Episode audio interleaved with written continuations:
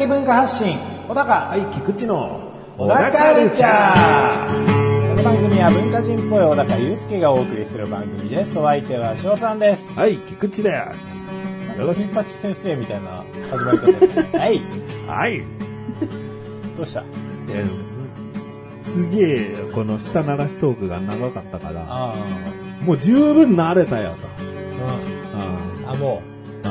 はい、どうもー。いらないと。この、はい、どうもーっていうのは、ある意味自分の、こう、クラウチングスタートを切ったっうはいはいていう状態だよ。うん。もうこっちはもう1500メートル走ってんだと。なるほど。そこからいきなり、またしゃがんでクラウチングスタートする必要ないんだと。なるほどね。ううん、だからもう、はい、菊池です。まあ区切らない。うん。区切らないでね。うん。うん。まあ、切り替えって言えば大事かもしれないけど、はいはいでもこっちも1500走ったんで、えこれからまだね、あの、まあそうだな、3キロぐらい走るんで、えうん。うん。そうですね。大変だ3キロも走るなんて。えー、ということでですね、はえー10月ですね。いはい。10月になりましたね。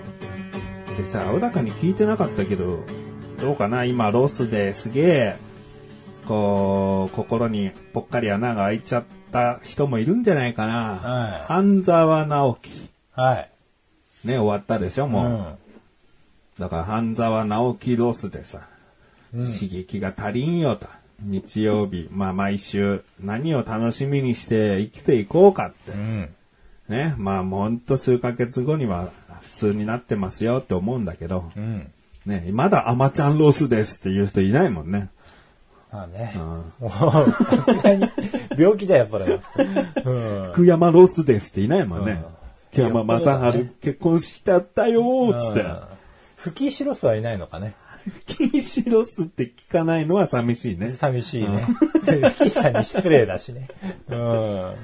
うん、でそんな感じでね、福山、あ、福山じゃない、半沢、半沢ロスもね、ええ。あの、そのうち落ち着くとは思うんだけど、うんで、僕もですね、まだ実は最終回見れてないんですけど、あ僕もまだ見れてないお、僕もということは、9話まで見てます？あ見てますよ。でも、あれだね、この番組で一切話さなかったね。話さなかったっすね。僕は、もう、はい。あの、見逃しで見ることしかできないんで、うん。TVer とか、なんかで見れるようになるんじゃないかと。うんこうパラビで月額いくら払うでもいいし、うんとにかく後からでもいいから家でパス、家の部屋のパソコンでじっくり見たかったのよ。はいはいどこもやんなかったでしょ？予告編しか。あああの TVer やりましたよで、TVer が最近やったの。最終回を、の目前の1週間でやったの。だ僕その1週間の2日間で全部見たの。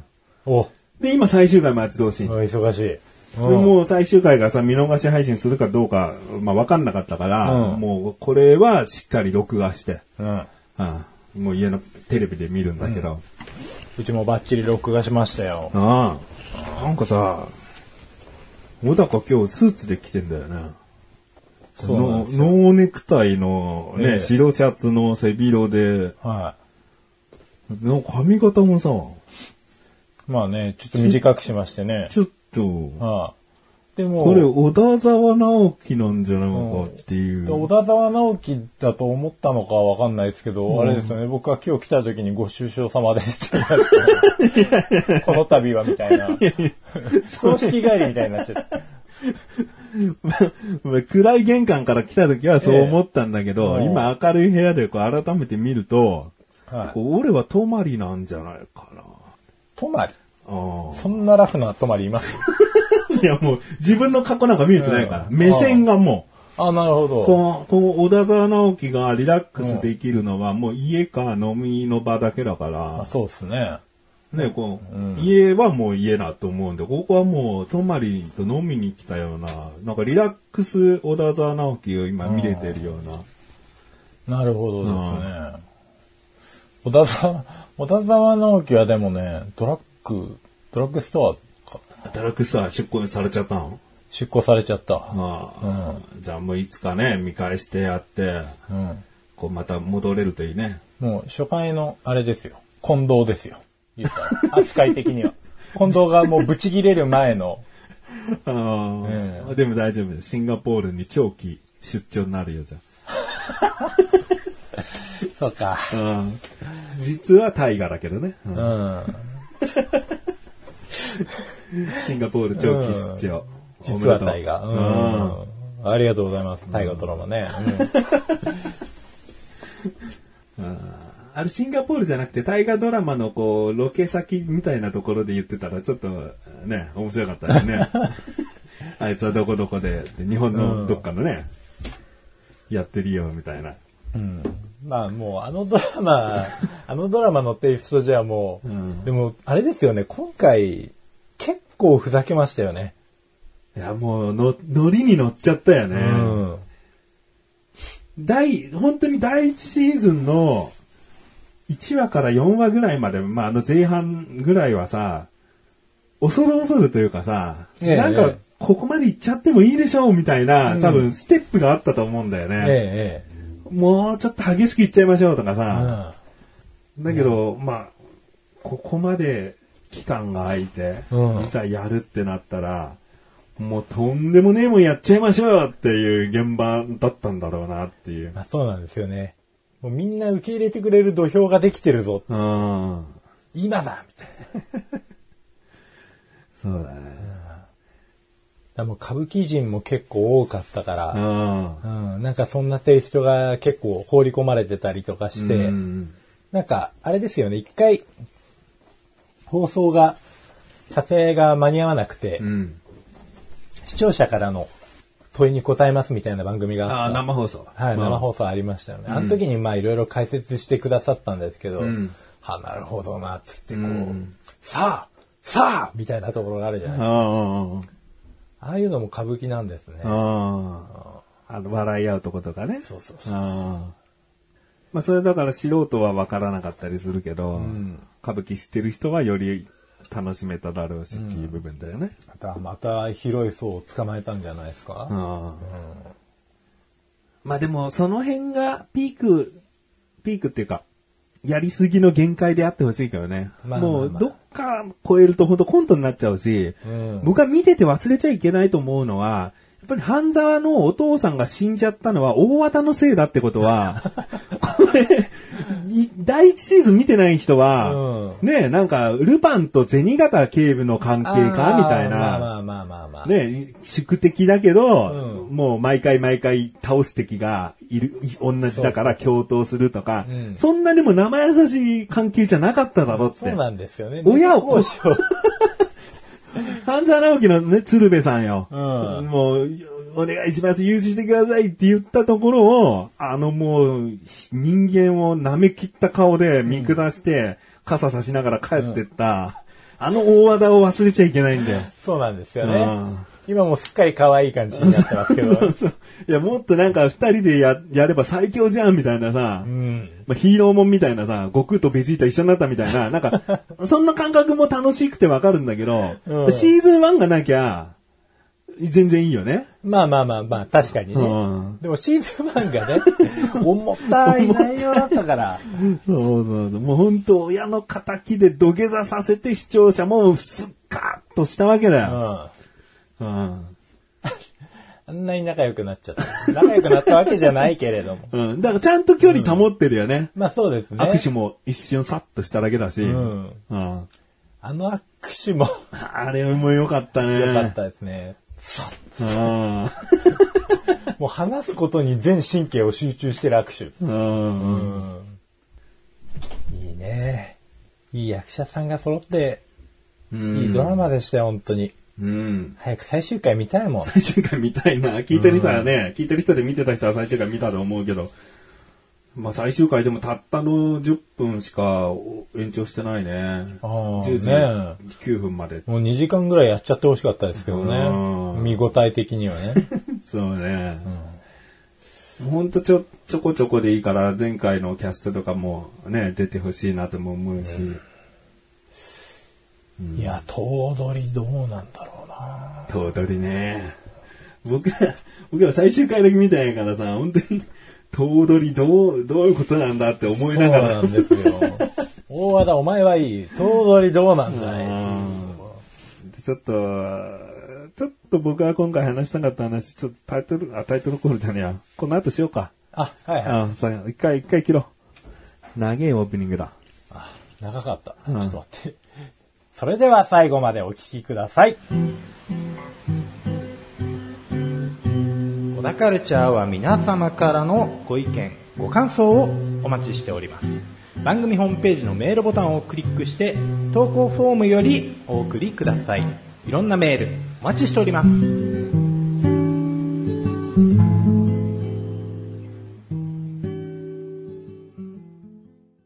あの、頭取が出てきたんでね、えちょっと、話したいなと思うのが、やっぱり僕一週間のもう最初、え、全話放送してくれんのってなって TVer でさ、一気見した時に2日間で見終わっちゃったんだよね。はいはでも、やっぱ最終回までさ、ね、4日5日あってさ、なんかワクワクしてもう待ちきれないからさ、うん半沢見てるならこれも見ろみたいな映画があってさ、い。おいおいおい。7つの会議って映画見たのよ。あー、野村萬斎って言ってそう、野村萬斎さんの主演で、はいはいはい。で、大和田こと、香川照之さんと、あと、泊こと、及川光彦さん。あー、見た俺も。見た？あれですよね。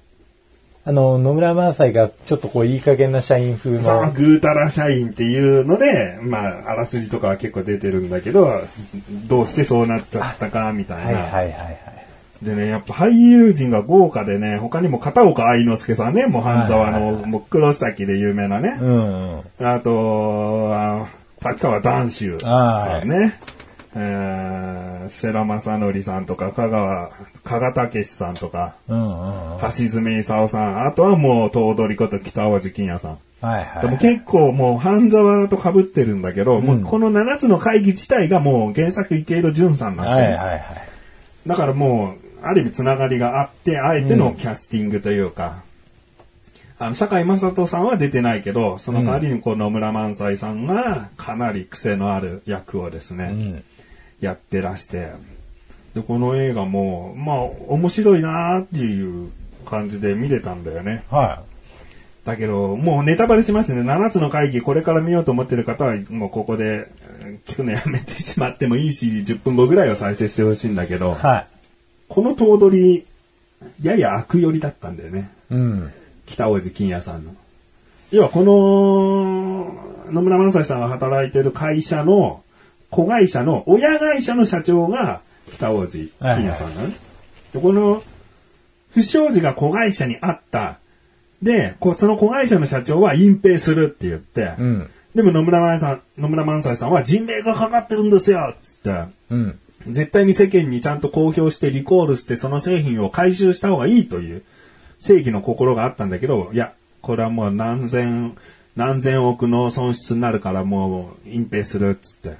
だけど、副社長にそれが知れ渡って副社長がもうすぐ親会社に報告したんだよね。うん。で、親会社の中にも、こう嫌な奴はいるんだけど、そいつの、えーせいで、この子会社はこんな社会体制、会社の中のやり方が、そいつのせいでそうなっちゃったんだぞと。親会社のいる、そいつのせいでもあるんだぞっていう、もうそういう場になって。うん。で、最後もう、こう、社長こと北大路欣也が、分かった、この件は、私が預かる。いや、もう一緒、セリフだけ読むともう頭取なんだけど。私が預かるっつって。ど、どういう風にするおつもりですか？いつ頃に世間に公表しますか？って言ったら、誰が公表すると言ったかねつって、しないになったの。で結局隠蔽するっていう行為に走って。はい。だけどもう、しょうがないから野村萬斎は自分でこう言言ったのかな週刊誌かどっかに。んで、こう世間にバレて、で、物語的にはそれでもこう、なんとかハッピーエンドな感じで終わっていくんだけど、この悪かった奴らは今後こうなって、今こうなってて少しずつ映し映し出されるんだけど、ん社長だけは自分の椅子に手かけて、地位変わらず、みたいな。んなんか続編あんのかよと思わすような 終わり方をして。うん。うん。落としきれないパターンですね。うん、そうそうそう。まあ、会社ってこういうもんだぜ、みたいな現実を見せつけて終わりっていう。うんでもなんか、こういう派生した作品もいいなと思ったけどね。小高はもう記憶ないんだ。うーん、ところどころ覚えてますけどね。うんあのー、ネジの耐久力とかの実験してたところとかもああ、そうそうそうそうそう。そうだね。なんか飛行機の椅子かなんかに使われるうん。ネジの耐久性が、うんまあ、詐称であったっていう。そうそうそう。だ安く仕入れるために耐久性なんかいいよっつって、うん。で、作らせた。じゃあ作らせたのは誰なんだとか、うん。そういう風に、ね、安いネジにした方がいいぞって仕掛けたのは誰なのかみたいな。うんまあでもやっぱ同じようなことしてますね。僕もね、あのー、ちょっと待ち遠しくて、うん。下町ロケット見てます、ああ。なるほど。下町ロケットいろんなのあるでしょ？うん。小高も過去に小高ましレビューでレビューしてるよね。してますね。うん。まず小説があるよね。池部淳さんだから。はいええ小説があって。映画はないか。でも、なんか BS だ、地上波だで、いろいろとあるんだよね。ドラマがね。で、まあその地上波のやつをね、まああ一応見ましてあ。う。ん。いいな、阿部寛。いいな、生まれ変わったらこんな感じに生きたいなって。武骨な感じだな。ああ、あれは見たよね。ルーズベルトゲームは。ああ、見ましたね。あああれもね、の池井戸潤さんの作品ってやっぱ面白いんだなって本当思うよね。なんか熱が入りますよね。うん。うん。原作はもちろん読んでるでしょ小高は。本好きだから、そう原作でも映像化すれば、結局ある程度の人が演出手掛ければ、こういう作品になるなって思うぐらい中身しっかりしてんの、やっぱ。まあ中身はしっかりしてますけど、いうん。やでもさすがに自分の想像だけじゃね。ああ、やっぱあの、重厚な音楽とか、そうですね。そういう演出力っていうのは、今のハンザーとか、ルーズベルトゲームもね、ハンザー寄りだったと思うんだけど、うん。もう、すごいですね、やっぱ。作る人って。あ うんあれだけ見せられるようにできるのかなっていうのは。ーうんだからまあやっぱ見ちゃうんですけどね。もうそのまんまだったらもう何も面白くないですからね。ハンザーなんてさ、半分ぐらいのカットが、ほぼドアップだよね。そうなんですよ。キャストさんだね。うん。寄ってる、どれだけ寄るんだろうっていうね、だって二人の会話ですらドアップで撮れてんだもんね。そのくせ結構セットもこだわってるみたいですしね。あねもう顔だけ、あと全部ぼかしちゃえばいい。合成でもバレないぐらいのアップだからね。まあ、ちょっと僕らはね、最終回見れてないんで、それを見たら、しばらくちょっとだけロース状態になると思うけど。そうですね。まあ自分でモノマネしてしのぎますよ。小高本当に似てるな顔面、顔面がそこまで坂井正人って顔ではないかもしれないけど、なんか、そこだけ取ればもうほぼ坂井正人だよ、今。おこうなんかひょうひょうとした感とか、髪型も今すんごい坂井正人。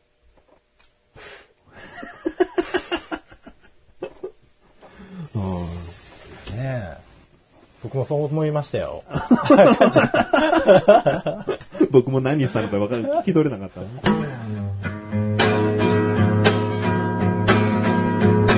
小田カルチャーは皆様からのご意見、ご感想をお待ちしております。番組ホームページのメールボタンをクリックして、投稿フォームよりお送りください。いろんなメールお待ちしております。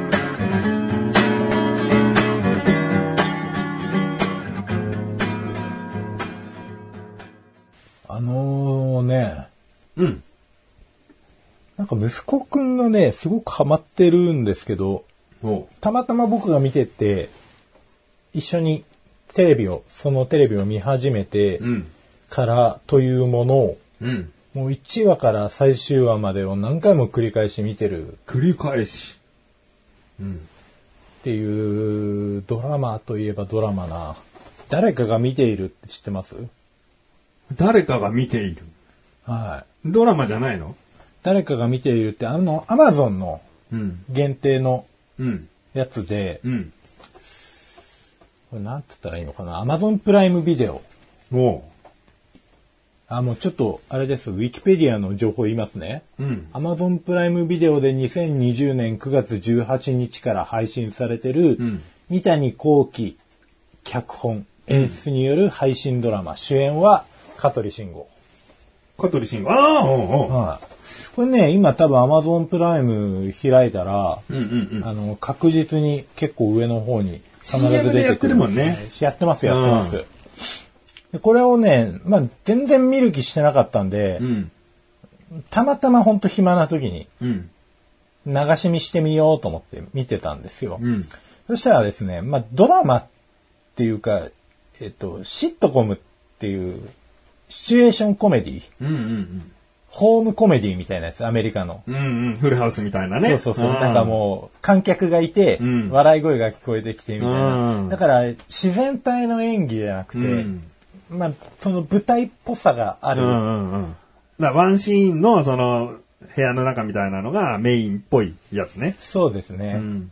で、この誰かが見ているは、あのー、二部屋あるんですよ。うん。まあ、その香取慎吾が住んでいる部屋と、うん隣に佐藤二郎が、うん。えー家族と住んでる部屋があって、うんで、佐藤二郎の部屋と香取慎吾の部屋の壁に、うん。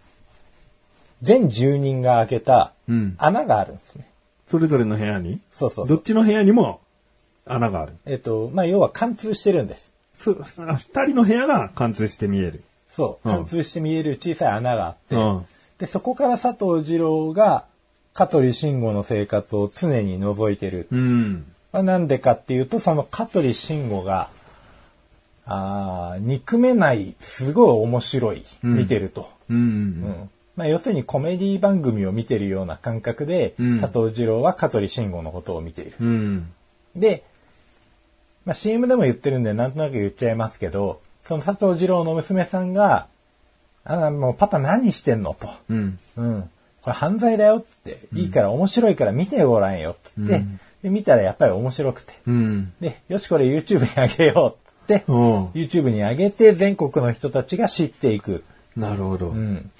っていうようなですね、まあ大雑把に話すとそういう流れなんですけれども、香取慎吾は何？一人でもうとにかく面白いことが巻き起こしてしまうってこと？そうですね、一人なんですけれども、まあたまにその、彼女が、うん。彼女になりたい存在のうん。人が来たりとか、んあとは佐藤二郎が、もうほっとけないっつって、うん香取慎吾のことをわざわざ家に忍び込んで助けに行ったりとか、うん。まあいろいろね、それぞれ絡みはあるんですよ。うん。で、最終的にその YouTube のね、うん。あー配信なんかもね、結構火がついて。うん。あ YouTube でも実際出てんの動画。いや、み出てないあ、出てない。連動してるわけじゃないのね。その YouTube で配信されてるのを劇中の人たちが見て、で、まあ、どんどんどんどんこう人気が出ていくんですよ。うんだから、途中からちょっと香取慎吾のことを、あいつも見てます、応援してます、頑張ってくださいとか言われるんだけど、僕、そんなに頑張らなくちゃいけないように見えるほど頑張ってないのかなみたいな感じで、うんちょっと自信を落としたりとか、うん。うんまあもうとにかく人間模様が、うん。うん、すごく面白い。感じになっていて、なんでかわかんないけど、結構単純な笑いとかも多いからか、まあ、子供に受けるんですよね。特にうちの子にはすごい受けて、息子くんがまずハマったんだもんね。大爆笑してるんですよ。うん。8歳ってこんな笑うんだっていうような。な。でも僕もそのぐらいの年からフルハウスすげえハマってったかもしれない。でもフルハウス世代には結構たまんないんじゃないですか。しかもこの三谷幸喜エッセンスと、ああとまあ香取慎吾を食わんがごとくの佐藤二郎エッセンスな。あ。うんもう佐藤二郎さんはもう、いい意味で、僕結構ずっと同じ風に見えちゃう役者ってあんま好きじゃないんですけど、うん。もういい意味です。もう大好きです。佐藤二郎さん。もう佐藤二郎さんでしかないんだけれども、あどう演じてても、演じてる内容はもう他の佐藤二郎さんと区別つかないんだけど、やっぱりこの人が出てると最高に面白いと思う。ん。もう終わっちゃってはいるんだ。あもう全部完結はしてるんですよね。うん。なるほど。なんか一応これ年齢制限あんだね。あ、そうなんですね。年齢制限じゃないのか、これ。あるして7歳以上とか、13歳以上とか。6話は16歳以上とか。ええー。で、最終回はオール。うん。なんか何気にいい人出てるんですよね。うんちょい役で。うん西田敏行とか。うん。おーちょい役で。その、三谷幸喜ファミリーが出やすかったりするかもね。そうですね。うんうん、みたいに後期ファミリーですね。完璧にね。大竹しのぶとか八島智人とうか。んうんうんうん。あとは五郎ちゃんも出てますからね。あ、ゴロちゃんも。はうんいいね。またこうね、スマップ解散して、あまりこう地上波のドラマとかさ、香取慎吾さん出れ、出られてないけどさ、うん。こういったアマゾンプライムのドラマでこうブームを巻き起こしたりなんかするとね、そうですね。やっぱファンも嬉しいだろうしね。なんかやっぱり香取慎吾は見ちゃいますね。なんか今回のこれに誰かが見ているにはすごくハマり役というか、うんとにかくあの人顔のアクションがんすごく大きくて、僕もなそうだね。な YouTube の香取慎吾さんとか見てるけど、んドラマやってる香取さんが一番好きかな。うんなんかそっちの方がむしろ本人なんじゃないかと思う思うんだよあね。ーなんか、こっちが本人になってほしいぐらいの。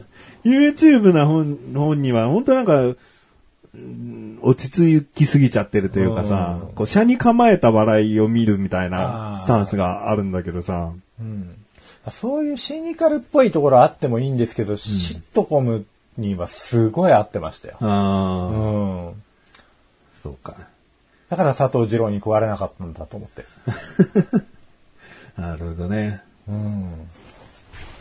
じゃあ、これおすすめってことでね。おすすめですお高ましいレビューだね。ちなみに流れてる音楽もですね、おすすめですよ。おあの、ジェントルフォレストジャズバンドっていうですね、ううん。あの、なんだろう、スイング、ブルース、ジャズうん。やってるバンドさんで、うん。で、この会いたいボタンっていうですね、曲をうん。提供してるんですけど、うん残念ながらこれどこでも聞けないんですわ。もう現在、この番組、この番組っていうか、この中でしかまだ聞けないんで、うん今後リリースされることがあれば、ぜひ買い、買うなりなんなりしたいんですけど、うん。うん、結構ね、ウキウキした気持ちになる。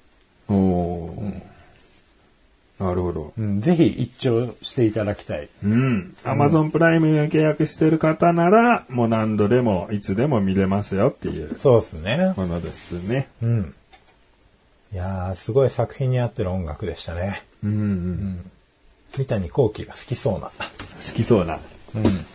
三谷幸喜も結構重厚感のある感じの音楽好きだよね。好きですね。うん。ただ今回その、このバンドは割と管楽器が多いうんうん。ジャズバンド、スイングバンドなんで、まあ、重厚感があるっていうよりかはちょっとパラッとした感じはありますけど、うん。うん。コーラスの女の子の声がね、とにかく可愛い。かわいい。うん。エ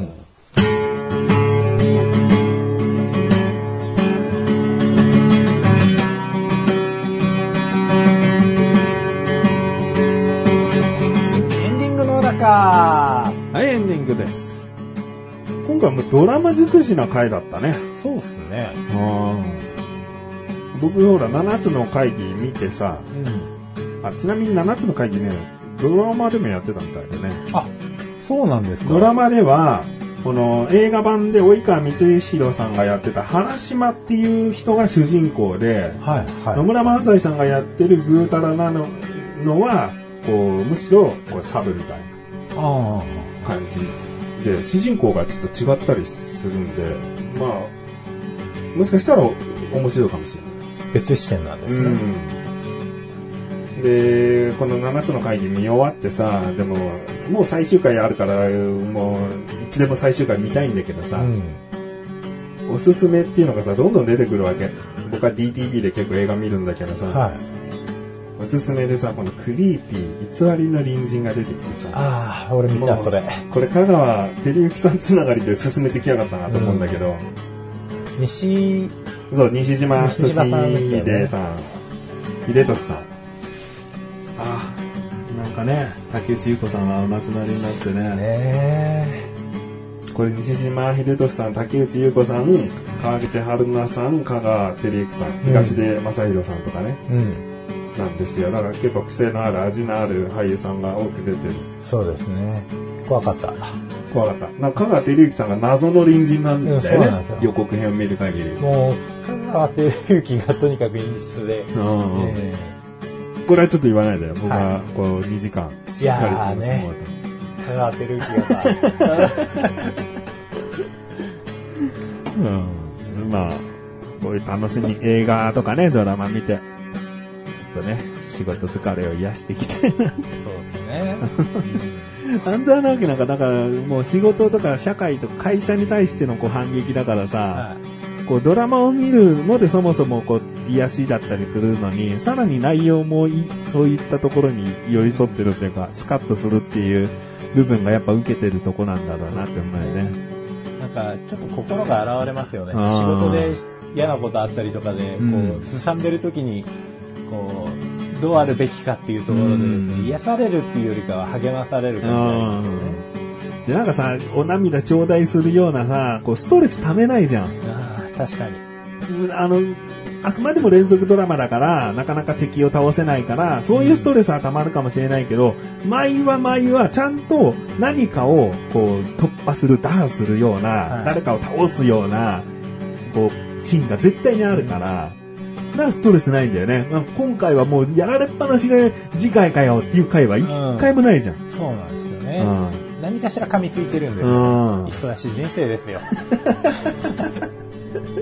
もうストレスで死んじゃうなと思う時ありますもんね。うんあれをでも現実に置き換えてっていう、こう見方はあんまりしない方がいいよね。うん、まあね、うんよりナーバスになりますが、うんなんて俺はダメなんだみたいになっちゃっても変だし。うんまたね、こう面白そうな映画ドラマあったらね、はいお互いお話ししていきたいなと思っております。はい。小高ルチャーは月に2回の水曜日更新です。それではまた次回、さようならさよならキャイ